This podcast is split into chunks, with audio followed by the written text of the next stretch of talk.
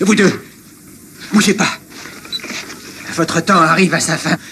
Les, les- les- les fils, je vais les couper avec mon couteau à jonc. Vous savez, je suis encadreur. Pourquoi ferais-tu ça? C'est eux, ils me l'ont dit. Qui eux? Ces hommes, à la radio. Madison. Il bluffe. Je m'en occupe. Calme, Kelly. Ne bougez pas. Je vais vous tuer. Ils m'ont dit de le faire à la radio. À la radio. Ouais. T'as vu ça? Il se passe la même chose dans le film. Ah, t'inquiète, c'est de la merde ce film. J'ai l'impression qu'il y a quelque chose d'important. C'est quand t'as dit il est 9h, c'est ça? C'est ça qui est important? C'est vrai, remarque, 9h c'est assez important comme horaire parce que c'est l'heure d'aller dormir. Remarque, une fois, je me souviens, il m'était couché vers minuit 10. Pour comment j'étais fatigué après. Oh, j'y passerai des jours, des nuits, des mois s'il le faut. Ah non, de Dieu de bordel de merde. Ah, tu m'en dingue. Tu m'en fous. Ah, je suis fou. Ah. Ah,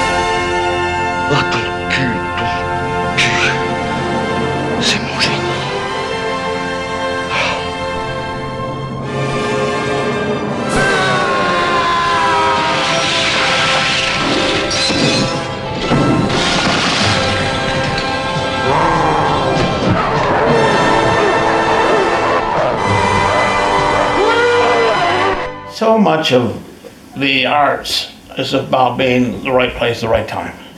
I think I've been involved in four great films. And I think four extremely good films, and the rest fall behind. And the great ones are uh, Taxi Driver, Mishima, Affliction, and now First Reformed. Then they've all come about 20 years apart. So you think to yourself, if you're a good artist, why can't you make something great every time. Why do you have to wait 20 fucking years before you do it again? Well, that's just the way it is. And sometimes uh, you wait 20 years and you don't ever do it again. Uh, if it's a matter of kind of luck and preparation and serendipity. Bonjour et bienvenue, vous écoutez Le Cinéma est mort, l'émission nécrophile de Canal B. Avec bien sûr le docteur Moreau. Bonjour Antonin. Salut les kids Merci de nous accueillir dans ce studio bis de Canal B, à savoir euh, ton jardinet, euh, très accueillant. Mon jardin luxuriant, Oui, mon Vietnam à moi. Évidemment, avec ces petites abeilles et ces bourdons qui nous tournent autour, et j'espère qu'elles vont pas nous ennuyer hein, pendant l'enregistrement de cette émission, qui sera en partie consacrée, comme vous venez peut-être de le reconnaître d'ailleurs, à Paul Schrader, euh, qui sort à un âge assez canonique maintenant, surtout, enfin, pas tant que ça, j'ai envie de dire, parce qu'il y a des réalisateurs qui continuent plus vieux que lui, mais Bah, Clint Eastwood vient de commencer le tournage de son 93 dernier ans, film a priori. film, ouais. ouais, Mm. Mais euh, Paul Schrader, surtout, il était malade, abîmé, et puis il avait annoncé à First Reform que c'était son dernier film. Depuis, donc, il en a fait deux autres. On va en parler, puisque Master Gardner euh, vient de sortir au cinéma, contrairement d'ailleurs à ses précédents, hein, qui je crois n'étaient pas sortis en Alors, salle. Ah, The Card Counter, si. Si, Card Ouais. Counter, mais First Reform n'avait pas eu le droit à une sortie salle, sortie directement en DVD. Donc c'est vrai que c'est bien de pouvoir euh, mettre le, le doigt un peu quand même sur Paul Schrader, qui a aussi le droit euh, à une sortie Blu-ray dans la collection de Jean-Baptiste Torret, Make My Day, avec euh, Light Sleeper, un film des années 90 avec William Defoe. C'est donc l'occasion pour nous de revenir un petit peu sur le monsieur. On gardera quand même un petit peu de temps, s'il vous plaît, pour euh, Louis Stig qui lui aussi a le droit en fait à une espèce de reconnaissance euh, bizarroïde d'ailleurs Ouais. si je peux me permettre euh, de la part d'éditeurs et notamment euh, Carlotta si je dis pas de bêtises hein, Ouais, c'est Carlotta, ouais. qui, qui sort euh, qui a sorti à la fois il y a quelque temps Alligator et puis là qui ressort Lady in Red Ouais. euh, qui du s'appelle rouge comment pour un truand. du rouge pour un truand en VF, merci, qui sort lui aussi en Blu-ray, et donc on pourra évoquer rapidement tout ça. On va pas On perdre va de garder temps. un peu le temps. Ce que du rouge pour un truand, je trouve que c'est quand même un excellent film. Très bien, mais c'est Mm. ton émission, mec. euh, Tu racontes ce que tu veux.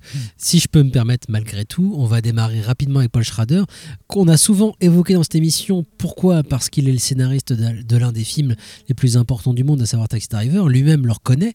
hein, c'est ce qu'il vient de dire dans, l'extrait. hein, c'est que malgré sa collaboration à de nombreux films, notamment de, de- de Scorsese, mais pas que. hein, il a bossé aussi avec euh, De Palma, euh, avec Spielberg, avec plein d'autres gens. Il a fait Script Doctor aussi un petit peu.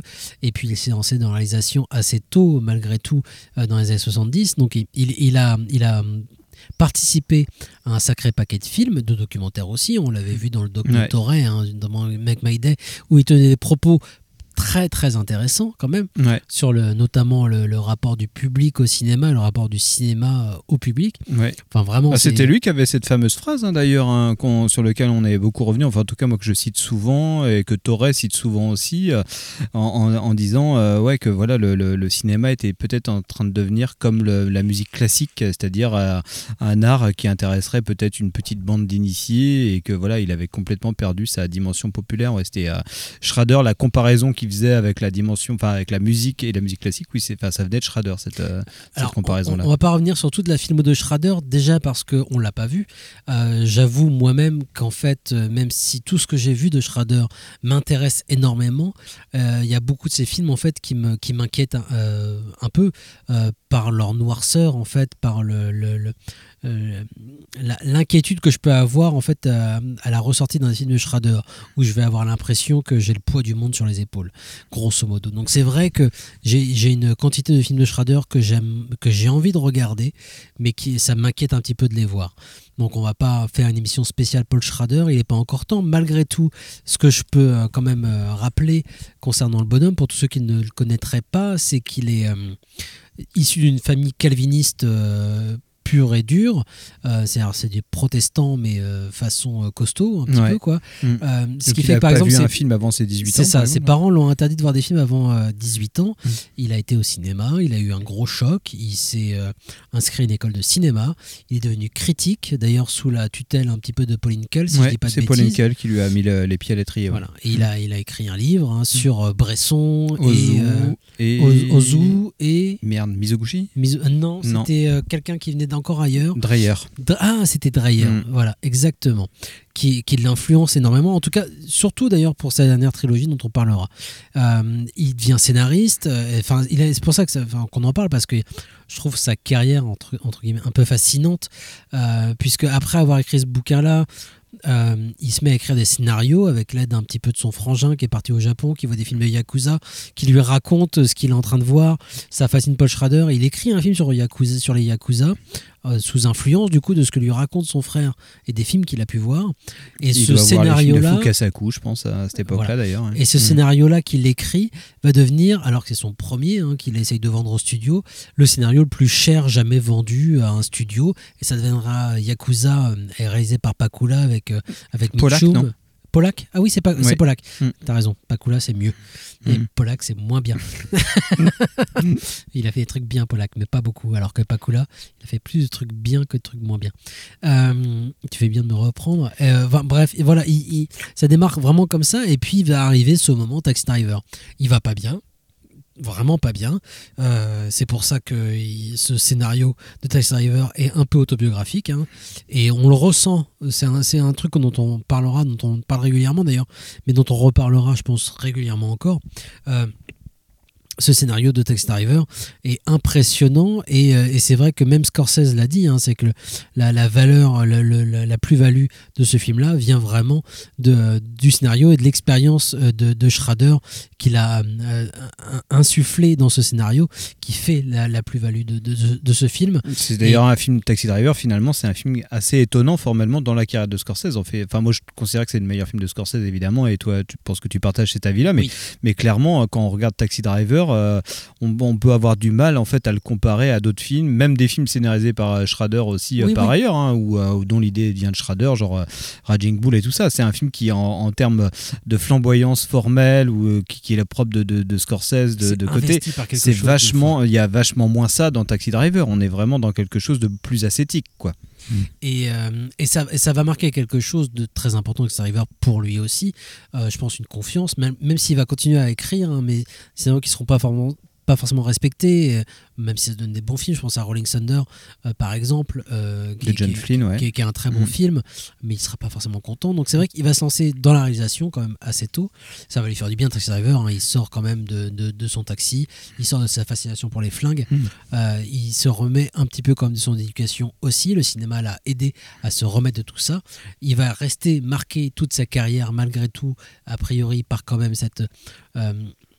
enfin, cette obsession de l'écriture qui permettrait peut-être de, de sortir justement D'exorciser. de- d'exorciser de- des, ouais. des choses. Mm. Euh, ça va rester un cinéaste qui toute sa carrière malgré tout va avoir des conflits avec les studios il va avoir besoin des studios enfin besoin des studios les studios vont l'appeler pour faire des films hein. il va continuer à travailler avec eux euh, pour de, de plus ou moins bonnes choses des succès American Gigolo par exemple on n'a pas parlé non plus d'un film qui était sorti dernièrement son premier long métrage d'ailleurs euh, Blue c'était Collar. Blue Collar qui était très bien avec Kettel avec Harvey Kettel euh, il- enfin voilà, il a, une- il a une, une filmographie très riche, complexe. Euh, Patty Hearst aussi, des, des- des films comme ça. Enfin, il va, il va, il va hum, changer de style, de genre aussi. Il va être capable. Euh, c'est à ce stade de, de l'émission, je pense, qu'il est temps que je parle du documentaire que je viens de regarder juste avant, euh, qui m'intéresse beaucoup parce que justement, il évoque tout ça. Et ça parle quand même vachement de ce qui va arriver dans, dans la suite et du film dont on va parler. Euh, un documentaire d'une demi-heure à peine qui a été euh, réalisé par euh, euh, Philippe Alex Rose ou Alex Philippe Rose. Alex Ross Perry. Alex Ross Perry, c'est ça J'étais pas très loin. Le réalisateur de I Love You, Philippe Morris. Est-ce euh, que tu es sûr que c'est bien le réalisateur de I Love You, Philippe Morris? J'ai été voir un sur couple de IMDb. réalisateurs. Ok, d'accord. Et il m'a relancé sur ce lien vers cette Mm. page. Et c'est comme ça que j'ai vérifié vas-y, que continue ton histoire parce qu'elle est fascinante. Parce que j'avais, c'est toi qui me l'apprends alors que je connais tout d'habitude. Là, tu m'as appris l'existence de ce truc-là. Euh, je l'avais sous le coup depuis quelques temps. C'est un, un documentaire qui malheureusement n'est pas présent sur les bonus de, de- des Blu-ray ou DVD des derniers films de, de, de Paul Schrader, qui a été tourné, euh, qui a commencé à être tourné pendant le tournage de First, First Reformed, donc le premier volet d'une trilogie dont on parle de, de la troisième euh, partie euh, ce soir, euh, qui est inspiré lui-même d'ailleurs de, de Bergman. On en avait déjà parlé dans cette émission et tu en as parlé d'ailleurs dans une émission il n'y a pas très longtemps. L'émission de la euh, cocu. Euh, bref, un court documentaire qui était disponible sur la chaîne de Criterion, l'éditeur américain qui a sa propre chaîne de télé, hein, qui propose des films, euh, où on voit à la fois Paul Schrader diriger donc son film First Reform et on le voit au travail comment est-ce qu'il va placer sa caméra expliquer pourquoi est-ce qu'il place sa caméra comme ça c'est quoi le projet du film. Donc on le voit vraiment sur le, le travail d'un tournage expliciter vraiment sa vision d'un film et qu'est-ce qu'il a envie de faire aujourd'hui on le voit aussi, on l'a entendu, c'était l'extrait euh, qu'on avait juste avant qu'on qu'on se mette à causer d'ailleurs. Euh, on le voit revenir un petit peu sur sa carrière de façon très brève mais efficace en fait. Euh, c'est quoi les quatre projets par exemple qui l'ont marqué, enfin qui selon lui dans sa carrière ont été importants? Les, les quatre très grands films en fait qui vont marquer une fois qu'il sera plus là d'ailleurs, dont les gens se rappelleront, c'est Taxi Driver, Mishima, Affliction, euh, qui arrive dans les années 90, adapté de Russell Banks avec Nick Nolte, et puis First Reformed. Il explique que First Reformed, même si c'est un film qui ne marchera pas, alors le film n'est pas encore sorti quand il le dit, hein, qui ne marchera pas, ou même si les critiques ne l'aiment pas, lui il est conscient que c'est un, c'est un grand film en fait. Voilà. Et ça fait partie des. C'est les quatre grands films sur lesquels il a travaillé dans sa carrière, une fois tous les 20 ans. Et il y a des gens qui euh, ont un grand film et qui vont attendre 20 ans et qui n'auront plus ça. Lui, il a eu cette chance en tout cas. Et il se demande aussi pourquoi ça marche qu'une fois tous les 20 ans et pourquoi c'est pas tous les coups. À tous les coups. Si t'es un génie, pourquoi euh, t'as pas un grand chef-d'œuvre tout le temps, quoi. Lui, voilà. A priori, il se considère pas justement comme un grand génie. Euh, il parle de chance aussi. Euh, il parle de rencontres. Et, euh, et, et voilà, il a, il a cette lucidité en tout cas à ce moment-là, en se disant qu'en plus il est peut-être en train de faire son dernier film, euh, son premier film un peu spirituel où il va évoquer du coup un personnage qui en effet est dans les ordres. Euh, Je rappelle que First Reform, donc avec Ethan Hawke, est sorti il y a, il y a 5 ans, 6 ans, est un semi-remake des, des, des communions de Bergman avec un prêtre face à un couple en crise et le mari qui ne, ne, ne conçoit pas qu'on puisse euh, avoir un enfant alors même que le, le monde va vers la, la, la fin en fait et est prêt à tout faire péter. Euh, je laisserai les gens aller revoir ça. Je rappelle aussi que le film a eu le droit à une belle sortie euh, Blu-ray chez les études d'image il y a quelques mois à peine, alors même qu'Antonin faisait donc cette émission de cocu avec un collègue euh, en train de vendre une vieille édition et qui n'est pas capable de- de- d'évoquer euh, cette Sans nouvelle toi, on est perdu, mon sortie euh, Blu-ray. Je reviens sur ce documentaire puisque au-delà de ce tournage, euh, Schrader, on le voit aussi justement, donc comme je le disais, évoquer ses travaux d'écriture, euh, ses, influences. Il est honnête avec tout et son travail, un travail d'un remontage, par exemple, sur un film qui lui a été euh, enlevé par les studios parce que les studios n'étaient pas d'accord avec lui sur la direction que devait prendre un film et l'ont remonté dans leur coin. Et lui, de son côté, en fait, il va reprendre toutes les images sur DVD qu'il avait des premiers montages et refaire un montage dans son coin, juste pour lui, pour ses archives. Euh, il va aussi euh, revenir sur, euh, sur différents projets qu'il a pu avoir. Et c'est fascinant parce que le documentaire, en une demi-heure, en fait, raconte beaucoup plus de choses que, que, Que les propres films de Schrader. que le pauvre film. Mais il, il est tellement, c'est son meilleur critique, Paul Schrader. Euh, il a commencé comme ça, il continue de le faire. C'est son meilleur critique. Il est, il est conscient de ce qu'il fait. Il a, il a pas de fausse humilité non plus. Donc ça l'empêche de dire que voilà ce truc que je viens de faire c'est de la merde. Non, il est conscient que First Reform c'est un objet il- qu'il a porté et qu'il est euh, le film est, euh, est vraiment de, de bout en bout en fait euh, investi par une idée aussi en fait et qui se tient très très bien qu'il a, qu'il a- réussi lui à digérer je pense. Il le dit pas comme ça mais il a réussi à digérer toutes ces influences qu'il a depuis euh, 40 ou 50 ans. Euh, que ce soit justement Bergman, Dreyer ou d'autres euh, il a réussi vraiment à, à bien les comprendre et à les investir dans ses propres inquiétudes à lui en fait euh, qui sont présentes dans tous ses films euh, et qui sont euh, ex- extrêmement présentes aussi dans les deux derniers qu'il a fait là dernièrement. Je conseille en tout cas euh, aux, aux gens qui pourraient avoir la, la chance de mettre le, doigt sur ce petit film qui s'appelle Paul Schrader Man in a Room euh, qui, date là d'il y, a- pas très très longtemps hein, qui, a, qui a été disponible sur la chaîne Criterion. D'aller jeter un petit coup d'œil à ça parce qu'on se rend compte que le bonhomme non seulement déjà on a envie d'aller boire des coups avec lui ça doit être génial. Il a plein d'histoires à raconter il, a, il est pertinent, il n'en a plus rien à foutre de rien, il a rien à perdre.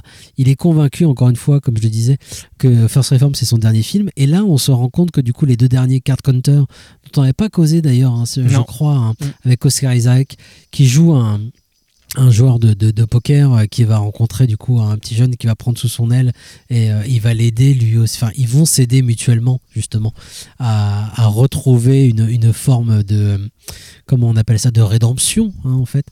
Qui est le Euh, grand mot pour Schrader. hein, qui est- d'ailleurs, qui est le très grand mot pour Schrader. Et puis le dernier en date, donc euh, Master Gardner. Euh, J'ai oublié le nom de l'acteur. Joel. Edgerton. Joel Edgerton. Euh, donc, je te laisserai en parler après. Il y a juste une chose, moi, qui me.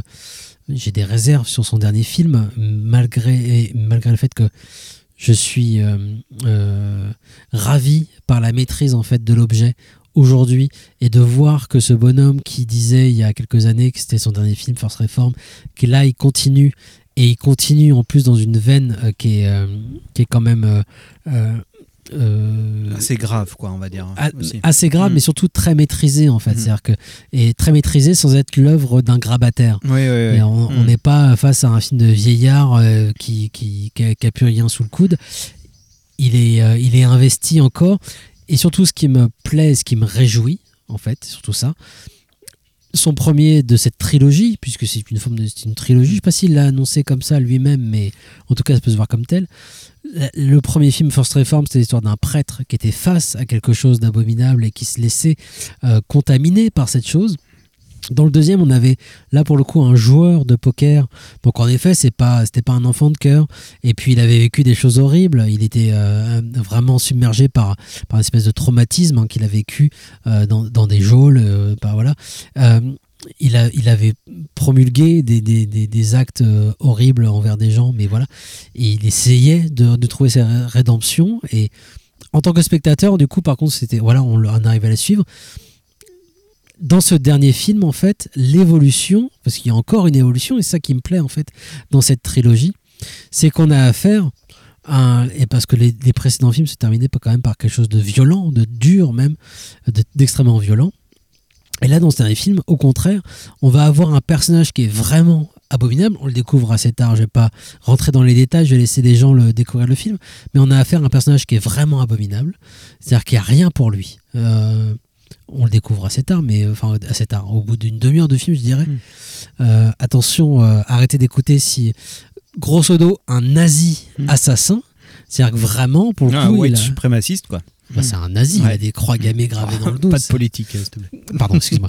Bon, un white supremaciste, si tu veux. Assassin. Donc là, pour le coup, quand même, il n'y a rien à, à sauver. Mais par contre, ça va être la, la- la- la finalité la plus heureuse, peut-être même de la filmographie de Paul Schrader. C'est-à-dire que malgré justement ce, ce background Mhm. euh, de, le plus abominable possible, Ouais. euh, j'ai du mal à imaginer Mhm. aujourd'hui en fait euh, un personnage qui est pire comme, comme Ouais, il aurait pu origine. euh, faire des choses avec des enfants. Ah oui, c'est vrai, ça aurait pu Mm. être un nazi violeur d'enfants. T'as raison, faudra en parler à Paul. Mais le fait est que voilà, il lui offre en fait une, euh, une, rédem- une vraie rédemption. Mm. Et là, du coup, en fait, de voir ça, même si ça a un côté peut-être naïf, et en effet, c'est moins euh, euh, puissant, moins Mm. peut-être moins abouti euh, que ses précédents films, mais de voir ça en fait de la part de ce bonhomme, en fait, ça, il y a quelque chose de ouais, de, de positif, de réjouissant qui me, qui me fait du bien en Hmm. fait. Ouais, ouais, non, mais moi, après, je suis, moi, je j'ai pris un grand plaisir à regarder ça, hein, mais, euh, mais comme en général, voilà, je prends, je prends souvent du plaisir à regarder la plupart des films de, de Schrader parce que je trouve que voilà, les films sont assez euh, sympathiques. euh, disons que la, personnalité qui se dégage des films que je peux voir de Schrader, je me dis, oui, c'est intéressant et peut-être aussi parce que voilà, euh, je suis cinéphile et que je me dis, c'est assez dingo tous les ponts qu'on peut, qu'on, peut ti- tisser entre chacun de ces films et, ça flatte un peu mon côté cinéphile, fan de la politique des auteurs. Et donc je me dis, voilà, c'est toujours assez intéressant. Après, je dis ça, il y a des films de lui ou qui m'intéressent beaucoup moins. Genre moi, Mishima, euh, moi j'ai, du mal à regarder ça parce que je me dis, il y, a y a une tendance chez Schrader qui est à, l'enluminure euh, qui, moi, me, me séduit moins quand elle est poussée dans les extrêmes, dans, comme dans Mishima, où il y a vraiment euh, une démarche formelle assez, assez, assez affichée, dans, que ce soit dans la narration ou aussi bien dans la mise en scène qui, qui est vraiment très, très marquée ou dans, dans l'artificialité. Moi, ça, bah, au bout d'un moment, je vois. Euh, Il y a quelque chose qui d'un coup dans le film eh ben, prend le dessus, enfin qui est présent dans tous les Shredders mais Enfin, qui prend vraiment trop côté, le dessus. Peut-être, mais, mais je pense que tu as un truc du, du vouloir dire chez Schrader, de- d'un côté très littéraire, qui, qui, qui, qui euh, bah, quand, euh, bah, bizarrement, quand l'image ou la forme est très présente, eh ben, elle met trop en évidence le côté littéraire ou la dimension du vouloir dire, du vouloir montrer euh, de, de, de Schrader. Et donc c'est un paradoxe, mais je pense qu'il y a vraiment de ça. Parce que Schrader, c'est vrai qu'on, je sais pas si tu l'as cité tout à l'heure, mais il a un trajet qu'on pourrait comparer à, à son extrême inverse, mais son jumeau maléfique qui serait John Milius, parce que c'est la même génération, c'est des gens qui ont des, trajets relativement similaires tous les deux, c'est des, gens qui sont en, des satellites de cette génération très forte de De Palma, Coppola, Spielberg, Lucas, et euh, j'en oublie un, le plus important, pas le plus important, mais Scorsese, et c'est des gens qui ont mené une carrière un petit peu en sourdine, en parallèle de, de- de ces gens, mais qui sont des, des- de la même bande de potes, quoi. Et euh, bon, voilà, c'est vrai que Et qui ont chaque travaillé fois, ensemble. Enfin, voilà, Schrader, qui tu sont- tu- comme Milius, c'est des gens qui, qui, dont les films témoignent même qui sont pétris de contradictions. Quoi. À la fois, on a Milius qui est une sorte de juif nazi et, euh, et l'autre, c'est une sorte de calviniste euh, drogué. Quoi. Alors tu dis, attends, c'est quoi ces mecs Et tout, tout le, chaque fois, leurs films euh, témoignent de cette même On contradiction. n'a pas évoqué dis- hardcore non plus. euh, Ouais, ouais. un- un- non, parce que c'est un objet important. Et je pensais que c'était. Enfin, il faudrait le citer. Hardcore, euh, non- pas tant pour le film que, que j'aime beaucoup d'ailleurs, hein, mais, mais parce qu'il reflète aussi une grande influence que, euh, que, Schrader a eu, et je pense que Milius l'a eu aussi, celle de la prière du désert, en fait, et ce rapport, justement, cette contradiction euh, d'un Oui. personnage qui Mm. doit aller se, se foutre le nez dans un truc qu'il déteste, et, euh, et c'est ce qu'a influencé Taxi Driver. Oui, bien Et sûr. il va refaire lui aussi le remake avec, euh, avec Hardcore. Ouais, ouais, Hardcore, oui, qui est vraiment une relecture. Là, on renvoie à Torek qui a beaucoup analysé ça, mais à, à- juste titre, parce que c'est vraiment assez, assez voilà, très, très, très pertinent. Et c'est vrai que c'est, de toute façon, en, fait, s'il y a vraiment une dimension euh, voisine dans tous les films de Schrader, plutôt que peut-être de se. enfin, la rédemption est très présente, mais c'est vraiment toujours un peu le cliché aussi critique sur, sur Schrader, la rédemption. euh, est-ce qu'il y a une rédemption dans Taxi Driver? Je crois pas, en fait. Tu vois, il y, a- il y en a pas. Dans Light Sleeper, est-ce qu'il y a une rédemption? Non, je crois pas. Enfin, voilà. Non, par contre. Par contre, oui, il y a, effectivement ce type de personnage qui sort qui est en train, de fuir une sorte de faute originelle ou une sorte de passé. Ça, c'est clair que le passé a une place pré- prépondérante dans les, dans les, dans des personnages qui sont saisis euh, dans le présent de leur situation. Par contre, il y a un truc qui est vraiment très, très frappant dans tous ces films, ou en tout cas une bonne partie, et c'est le cas en tout cas de sa dernière trilogie, c'est qu'on on a toujours des, personnages qui, se sont euh, extraits du monde en, se créant leur propre monde avec des codes extrêmement précis en fait. Et, euh, c'est que des personnages, que ça soit euh, le, personnage d'Oscar Isaac qui est dans une dimension très mathématique du, du poker, parce que c'est un compteur de cartes, on va avoir le personnage du prêtre qui par, on va dire par, par excellence, c'est quelqu'un qui s'extrait du monde, même s'il est supposé avoir un contact avec le monde. Et dans Master Gardener, bah, là, typiquement, on a ça. On a quand même quelqu'un Des gens qui sont qui fixés son propres passé, règles. qui se sont fixés leurs propres règles, qui se sont extraits du monde en se créant leur propre monde dans lequel ils, ont, ils obéissent à des règles extrêmement pour précises. ne pas justement revenir à leurs démons. Voilà, pour ne pas revenir à leurs démons. C'est Voilà. c'est le- le- le- l'exemple type en fait du toxico euh, qui s'est sorti de, de sa maladie et qui, pour rester dans le droit chemin, euh, se fixe une règle Ouais. en fait et va la tenir. Mais sauf que cette règle en général, le, enfin généralement, le pousse vers un extrême aussi. en fait. Oui, oui, complètement. Il va le pousser vers un extrême ou il va devoir s'en extraire à un moment. Voilà, mais il y a, ben, il y a tout ce truc qui est très intéressant. hein. Je pense, hein, c'est, c'est, enfin, je pense, Light Sleeper, qui est un très beau film aussi, euh, qui, est, qui est donc ce film qui est avec William Defoe, qui est sorti chez, euh, chez dans McMaydale, la, la collection de Torre, où c'est pareil. Ce personnage de William Defoe, lui, c'est un ancien toxico qui s'est extrait de sa toxicomanie en devenant en gros, et, mais en s'astreignant à une sorte de rythme de vie euh, qui est proche de presque du code du, du Bushido ou au code du prêtre. Fait du ou- social. ou quelqu'un euh, qui enfin c'est pas qui fait du social je pense que c'est quelqu'un qui l'accompagne, qui les a drogués, besoin- il leur parle. Ouais, mais je pense que c'est c'est juste quelqu'un qui, qui euh, en fait, moi, c'est ce qui me fascine dans ces films-là, c'est qu'il y y a ce côté, il y a un côté très mathématique dans tous les films de Schrader. Il y a un côté avec des personnages qui, qui, qui ont, qui ont toujours besoin d'avoir, voilà, de, de, de s'astreindre à une sorte de, de, de, de règles d'ascétisme, euh, euh, de, de, de rythme de vie. On imagine que c'est des gens qui vont se réveiller à tu le 6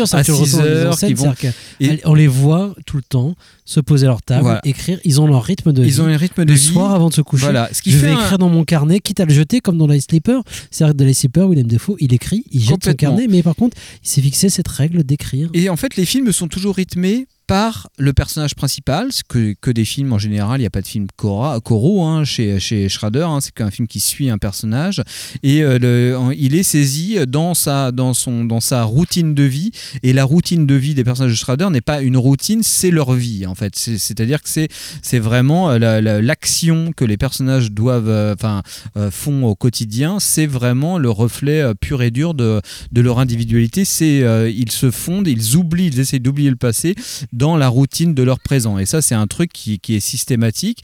Et au bout d'un moment, bah, le, le- le récit va, va les occuper, euh, va s'occuper à les faire dévier de cette routine-là et à, et à aller faire rejoindre leur passé euh, vers un futur. Enfin bon, voilà. En tout cas, l'accident va, c'est surtout, c'est vraiment ça. en général, que il exploite cette routine euh, L'accident, c'est l'apparition d'un nouveau personnage qui va chambouler en effet leur quotidien. C'est-à-dire qu'il y a leur quotidien, ils s'y tiennent. euh, cette rigueur, c'est Ouais. important dans le cinéma. C'est il y a une rigueur et si tu détruis, enfin si tu chamboules cette rigueur, là ça part en cacahuète. Complètement. Et, Et, je, je euh, pense et que c'est marrant. truc régulier. Et moi, je, moi, il ça- c'est- il y, a un- il y a un découlé, enfin un dérivé un peu formel de ce truc-là, c'est que, en gros, euh, c'est toujours marrant de se dire que Schrader, oui, c'est quelqu'un, c'est un des rares cinéastes américains où tu dis le mec, sa, sa référence, c'est Bresson, Ozu et Dreyer. Il y en a pas, il y en a pas des caisses. Dans le hein. documentaire, il y, a un docu- il, y a, il y a une image dans son bureau. Et euh, donc il est entouré de bouquins. Et il y a deux affiches. Et c'est des, des affiches de films de Mais Bresson. oui, oui, quoi. oui, oui. En général, enfin voilà, c'est pas des cinéastes qui sont évidemment hyper cités, hyper importants et tout ça, mais surtout dans le cinéma euh, moderne européen, mais dans le cinéma américain, évidemment, tous les grands cinéastes américains ont vu les films de ces de ces gens-là et se sont inspirés par certains côtés. Mais euh, clairement, c'est quand même des cinéastes de, de la 16 totale, quoi. Enfin, vraiment du du du du, euh, du minima euh, de figuration euh, possible. Enfin, Bresson et ses pe- personnages euh, comment on dit, les personnages avec le jeu blanc, les personnages, euh, j'ai puis il y a un terme qui va m'échapper, mais voilà, on est vraiment dans l'inverse de ce qu'est le cinéma hollywoodien.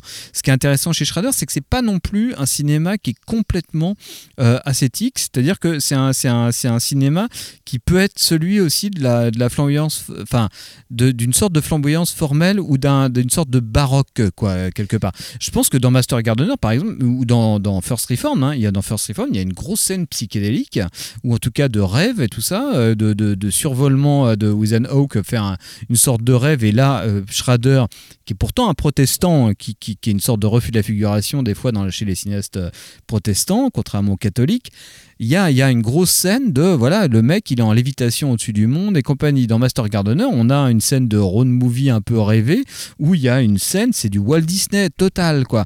Donc il y a à la très fois... bien faite d'ailleurs. Et qui est très belle, ouais. super belle scène. Et, et en même temps, c'est assez marrant cette sorte de contradiction entre voilà ce- ce- cette sorte d'ascétisme, de rigorisme, de précision de la mise en scène avec des, des mouvements de caméra euh, extrêmement mathématiques euh, qui correspondent avec cette vision de, de ce type qui veut organiser un jardin non pas de façon mathématique. Le mec, c'est pas un fasciste.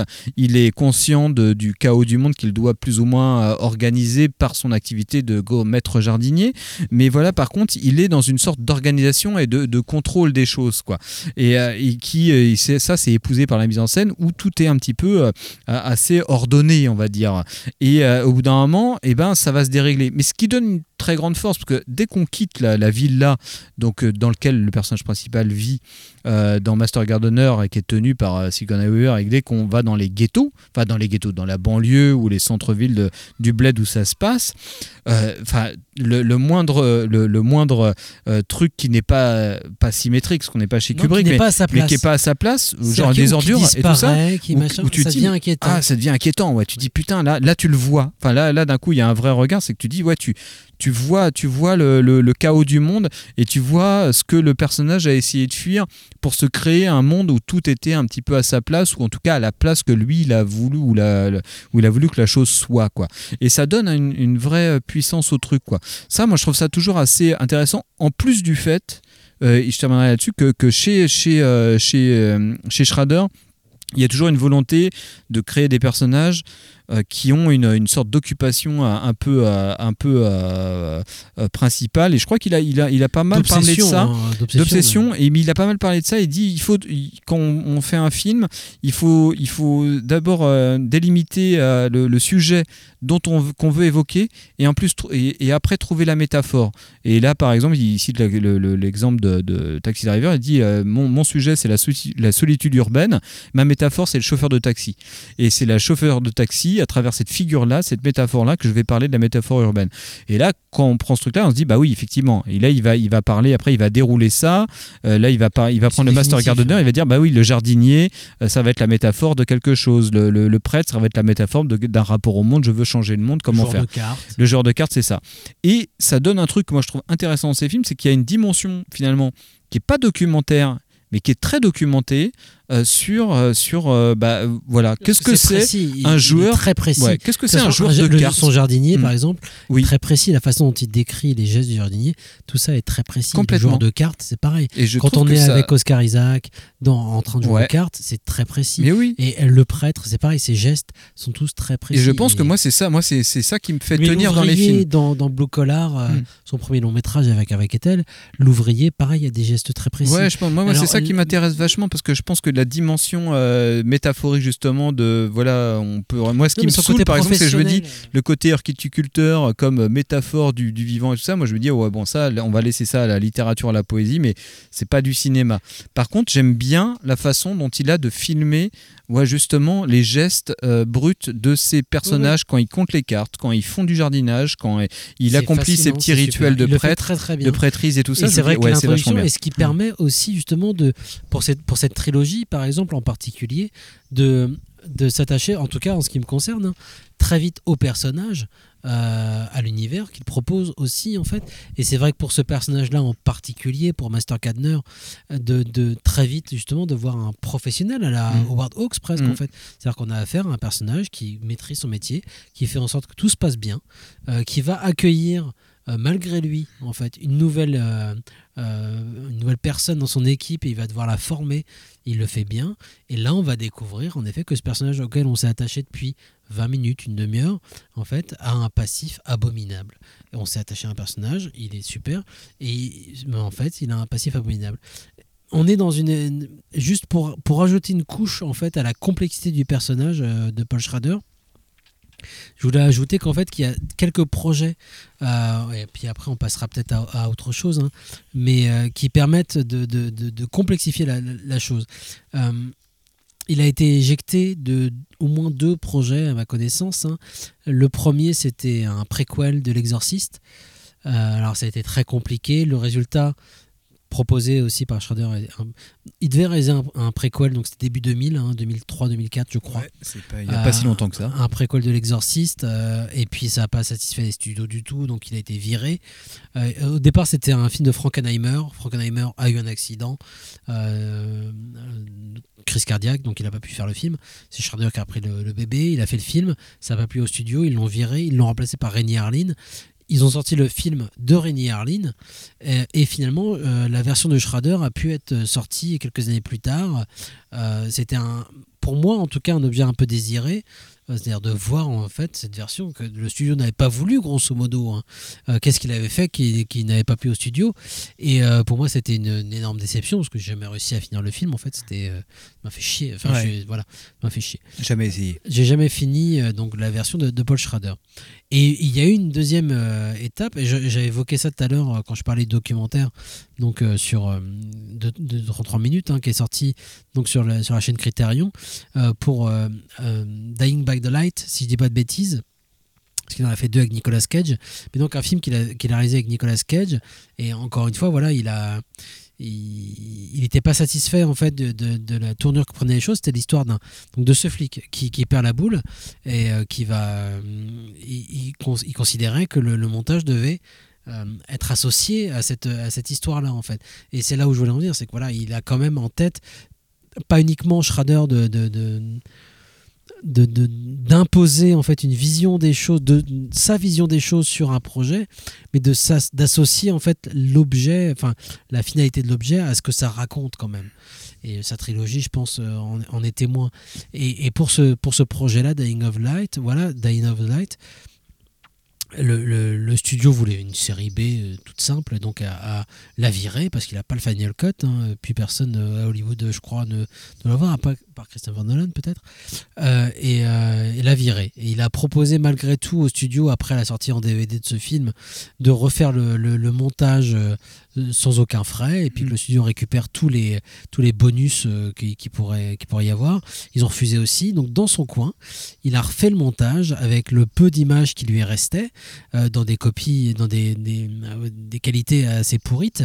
Et, et il a fait un objet expérimental qui ressemble un petit peu à du, euh, à du Tony Scott. Ce qui était déjà un peu le cas pour son précédent film avec Nicolas Cage où il se disait il faut absolument qu'il ait, il faut qu'il y ait aucun temps mort en fait. Il faut qu'il y ait aucun plan où il se passe rien. Il faut toujours qu'il y ait un truc.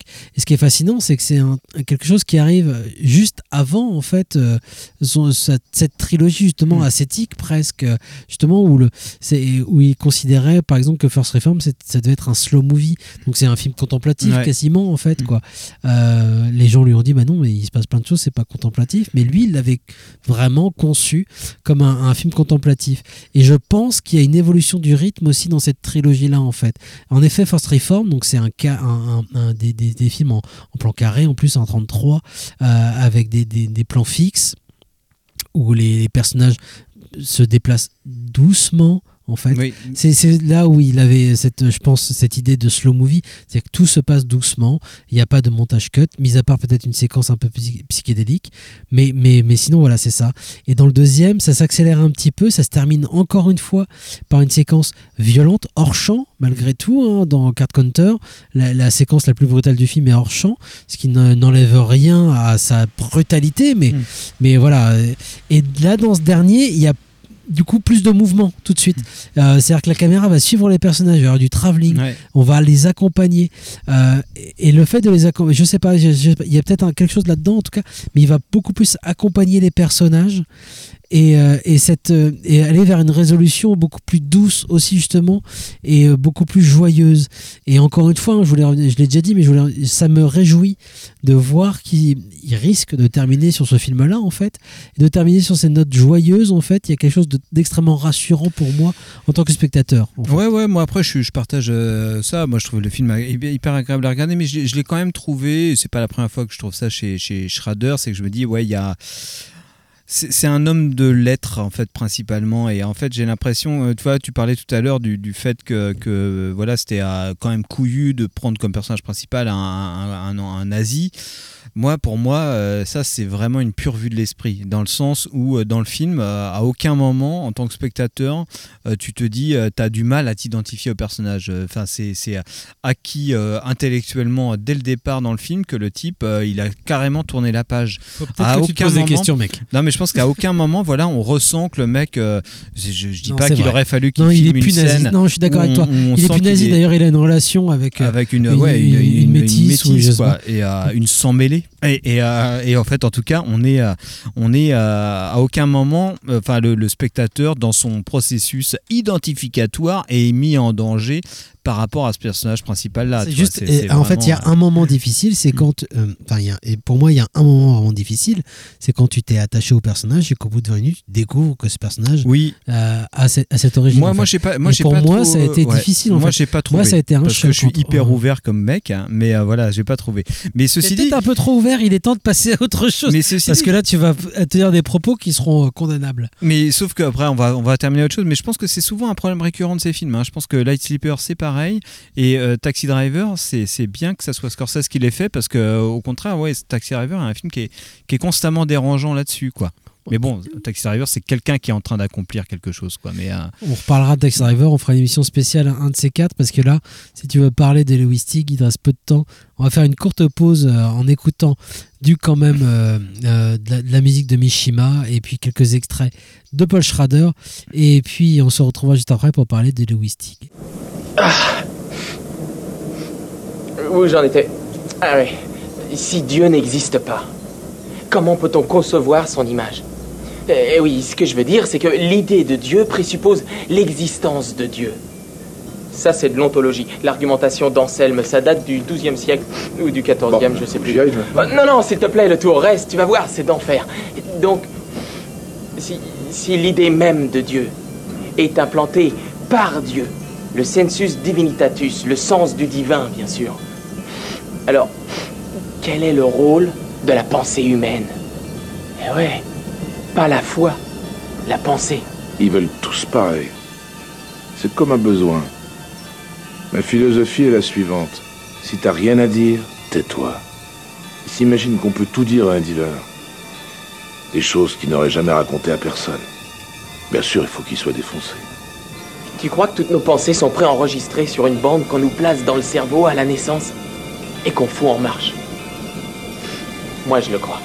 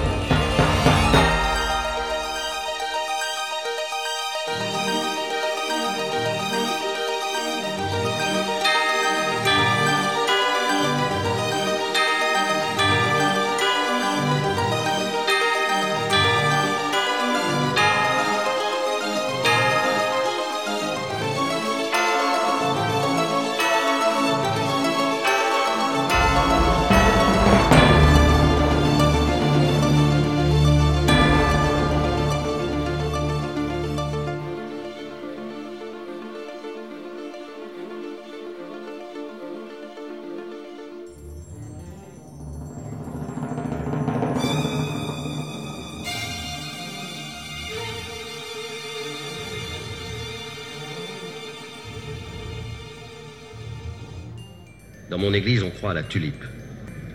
Qu'est-ce que c'est que cette connerie C'est un acronyme pour mémoriser les canons de Dort. Toutes les lettres de tulipe nous rappellent un précepte. Ça donne. Ça t'intéresse vraiment que je te le dise Oui, oui. Vas-y, tu sais bien que moi-même, je suis vénusienne. Hmm. Bon, T, c'est pour la totale dépravation.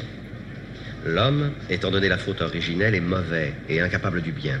Toutes mes œuvres ne sont que souillure et boue aux yeux de notre Seigneur.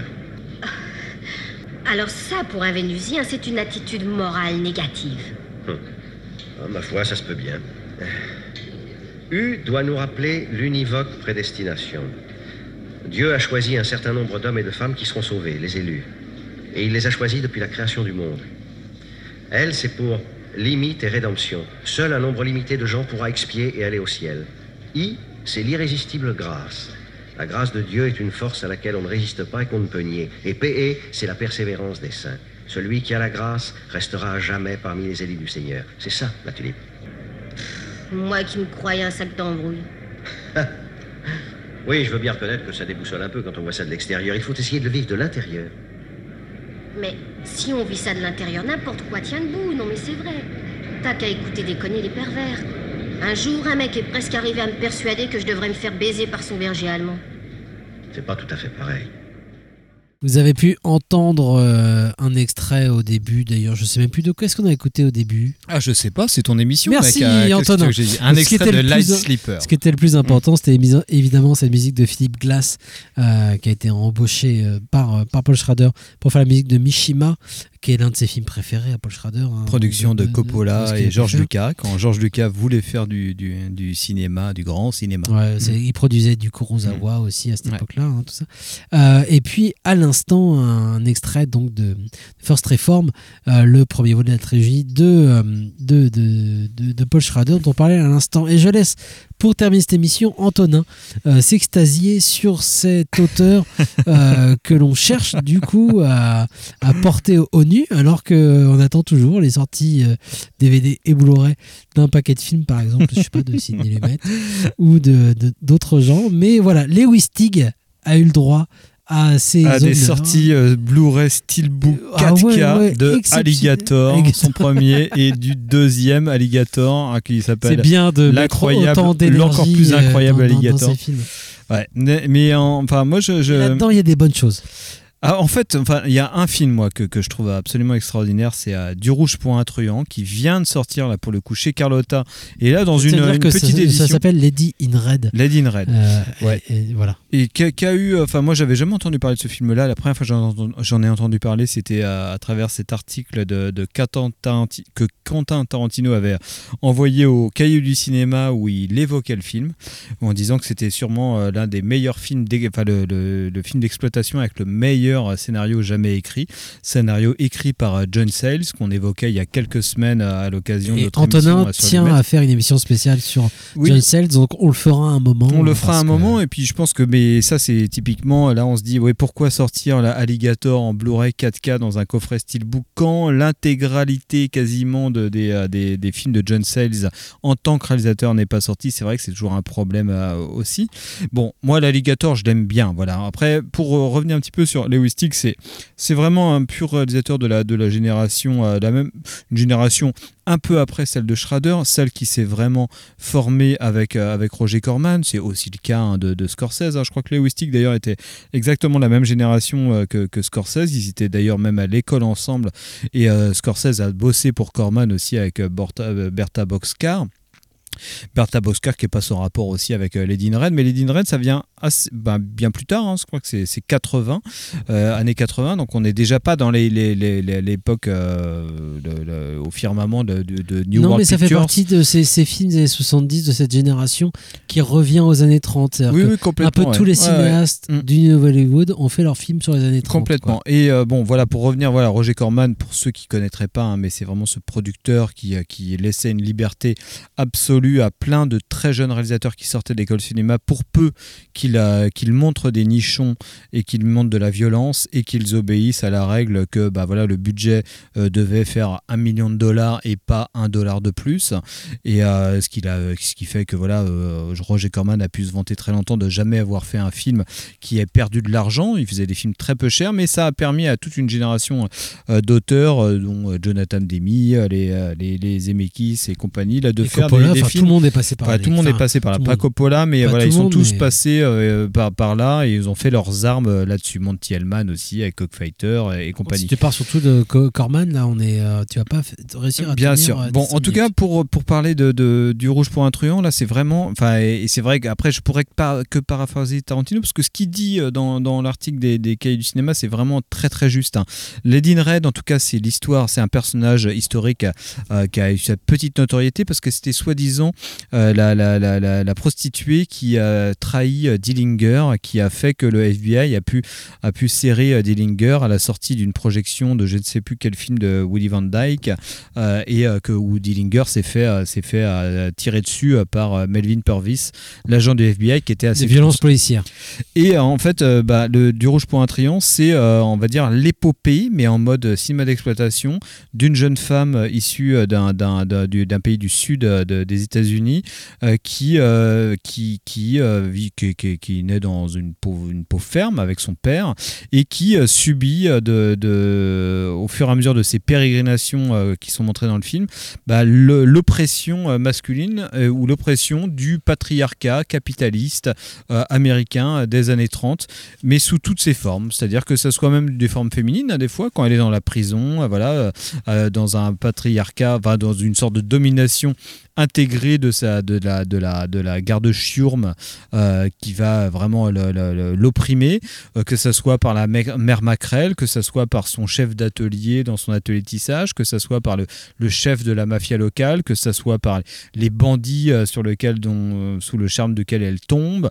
Et en fait, c'est un film qui est, je trouve, d'un rythme incroyable, qui, qui, qui, euh, enfin, qui est absolument captivant de bout en bout, qui est bourré d'inventions en termes de mise en scène. On, là que le- on voit que Lewis Stig, à chaque fois, c'est vraiment la règle de une idée par plan. On dit, bah oui, c'est à chaque fois, c'est toujours, il y a toujours un truc intéressant dans le plan, ce qui, ce qui fait tenir vraiment l'ensemble parce qu'on se dit, le, film va tellement vite, il est tellement riche en matériel euh, romanesque et dramaturgique, que tu dis, ça pourrait juste être un scénario qui défile devant tes yeux, mais en fait, le, le Lewis Stig arrive à faire vivre ça à chaque fois par une petite idée un petit peu dynamique, un, un truc euh, soit drôle, soit un petit peu euh, tragique, soit qui va un truc qui va qui va relever le côté un petit peu dramatique du truc.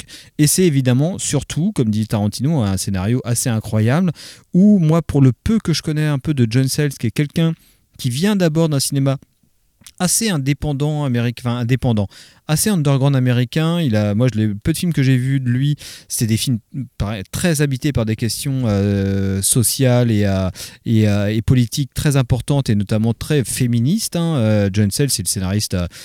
Bah, voilà, ça a été réalisateur, mais c'est aussi le scénariste de Piranha hein, aussi. Mais euh, voilà, il a fait euh, un film qui est génial, Lone Star, que Godard considérait comme un des plus grands films américains des années 90. Euh, et c'est un, c'est quelqu'un qui a une, qui vient des années 70, et qui a une conscience politique très forte et surtout qui arrive très bien. Et c'est très rare dans le cinéma américain. C'est pour ça qu'on en parlait à l'occasion de notre émission sur Daniel, à, euh, à vraiment à filmer euh, et à capter euh, de façon cinématographique les, les, les, les structures de domination capitalistique et les, les- les différentes luttes des classes qui sont, qui sont en, en- en- en- vraiment en, action dans, jamais faire dans la société américaine. thèse, hein, et sans jamais faire du, du, du cinéma à thèse. C'est assez fascinant pour ça. Je pense que c'est un cinéma Il était plus ethnographe, en tant que réalisateur, en tout cas, un plus ethnographe, mais à la manière d'un Peter Weir presque.